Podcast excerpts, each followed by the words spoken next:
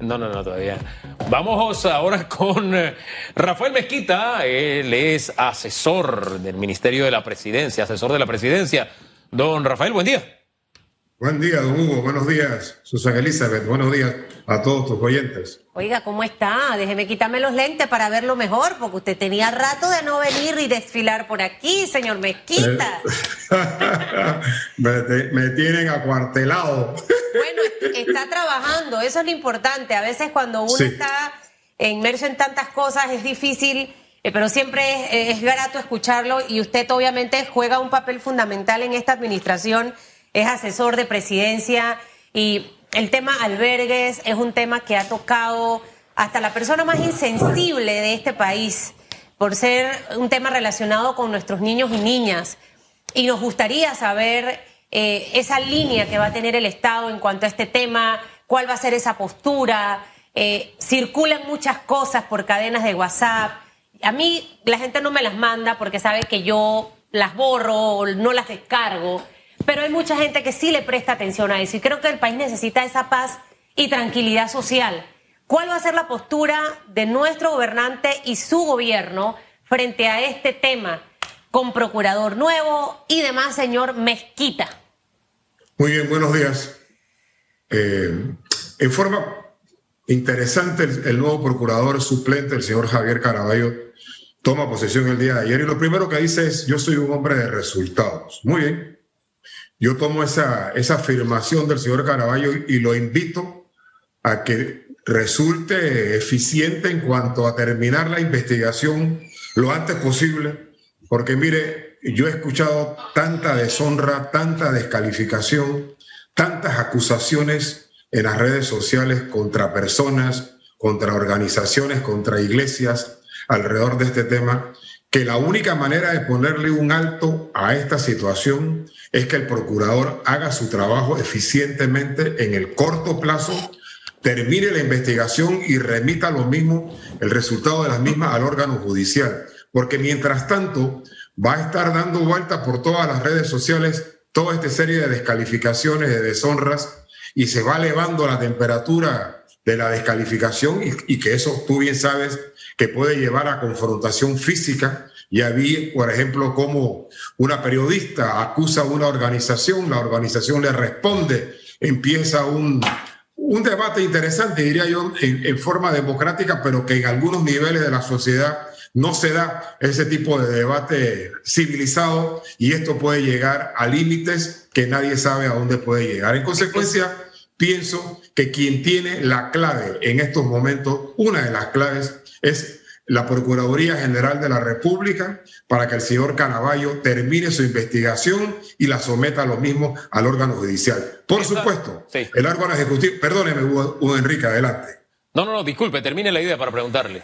No, y por supuesto, el órgano ejecutivo tiene que, que tiene que llevar al, al, órgano legislativo, someter a la consideración de la Asamblea a la ministra del MIDES, a la directora de la CENIAF, en su momento lo va a hacer y tiene que acelerar los trámites para poder llevar adelante el ajuste a las leyes y para poder ajustar toda la administración de estos albergues que, como ustedes bien saben, son administrados la mayoría de ellos por organizaciones no gubernamentales y desde hace muchos años se han encontrado fallas en algunos de ellos. Yo creo que llegó el momento de establecer una política integral al respecto de este tema que hiere tanto, porque estamos hablando de niños, estamos hablando de gente que no tiene un blindaje institucional y tenemos que dárselo como Estado. Ahora bien, eh, usted hablaba de el papel del procurador clave, lo que tiene que hacer es cierto. Eh, lo que usted dice el Ejecutivo hará a nivel de la ministra, a través de CENIAF, etcétera, es cierto. Pero fíjese, a mí lo que me sorprende en medio de todo esto es que el ejercicio de gobierno es, es un ejercicio político por excelencia. Entonces la comunicación del Estado institucional de alguna forma fluye, está fluyendo pero la comunicación política no. ¿A qué me refiero? Hay protestas diciendo, ministra, usted tiene que renunciar. Esa es evidentemente una posición política que necesita una respuesta política. Pero yo, para utilizar su frase, los voceros políticos del gobierno los veo acuartelados. hay una posición que es contra el sistema, es una posición política. Pero yo veo a los voceros de gobierno acuartelados. Entonces son cosas que todas tienen una respuesta política, porque es un debate político, pero la, la premisa política del gobierno está ausente o está en silencio. Eso sí nos puede llevar a escenarios insospechados. ¿Por qué tanto silencio del gobierno y la comunicación política? Bueno, por eso estoy yo aquí. Y quiero decirte que reconozco a nivel personal esa ausencia de mayor presencia de los operadores y comunicadores políticos, de los voceros políticos en el debate nacional.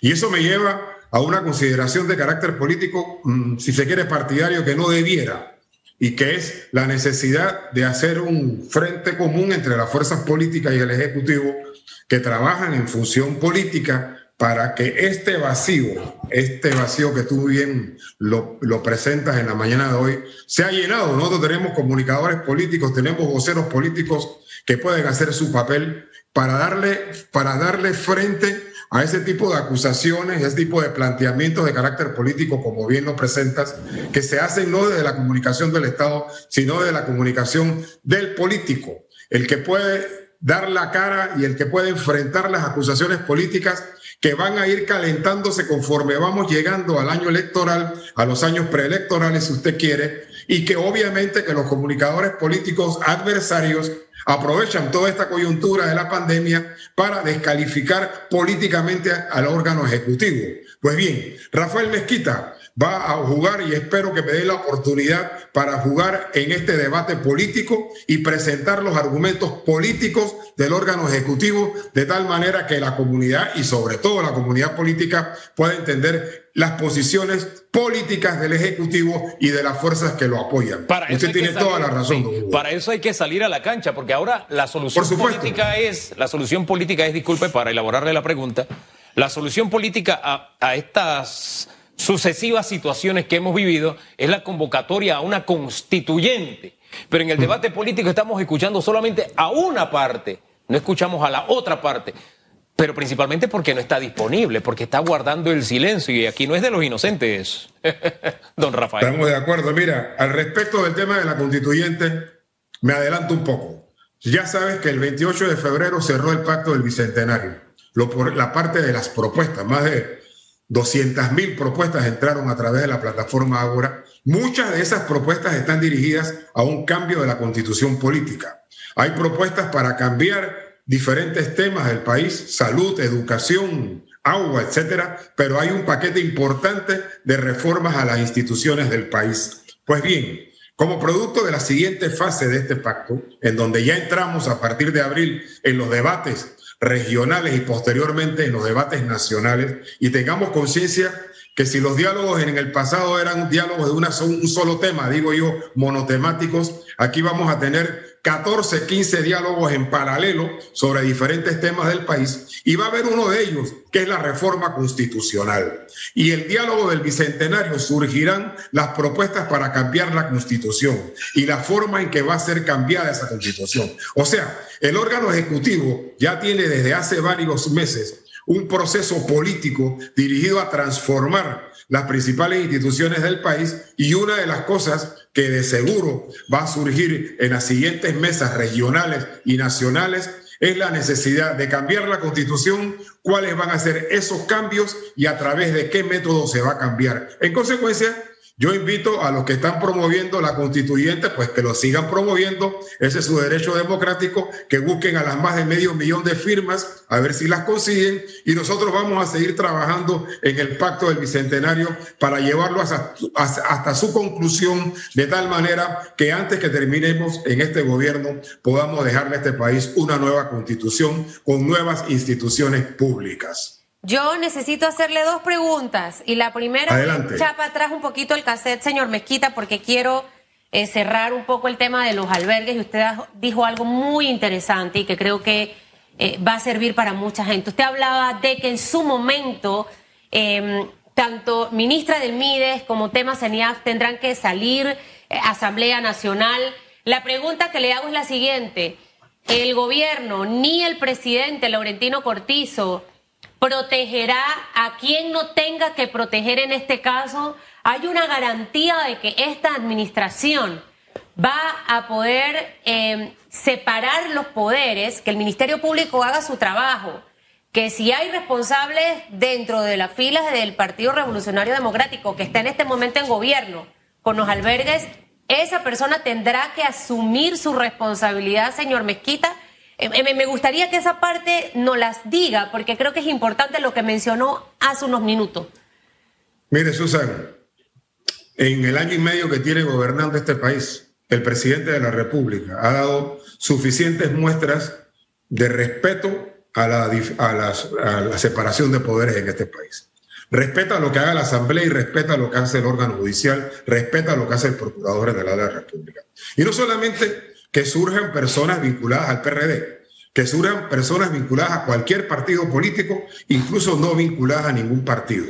Yo creo que los derechos de los niños, por ser niños, por ser inocentes, por no tener quien los respalde, por no tener ellos la capacidad de defenderse, esa es la gran diferencia de lo que estamos hablando ahora. Ellos, los niños, no tienen capacidad de defenderse.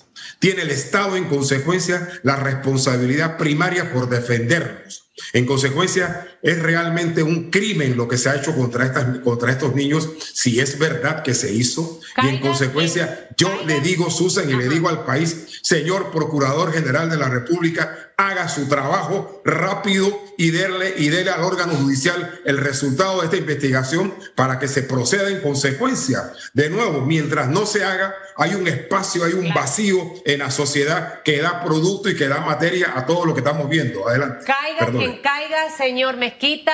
Por supuesto. Quien caiga, empresario con plata, sin plata, si es responsable, caiga quien caiga.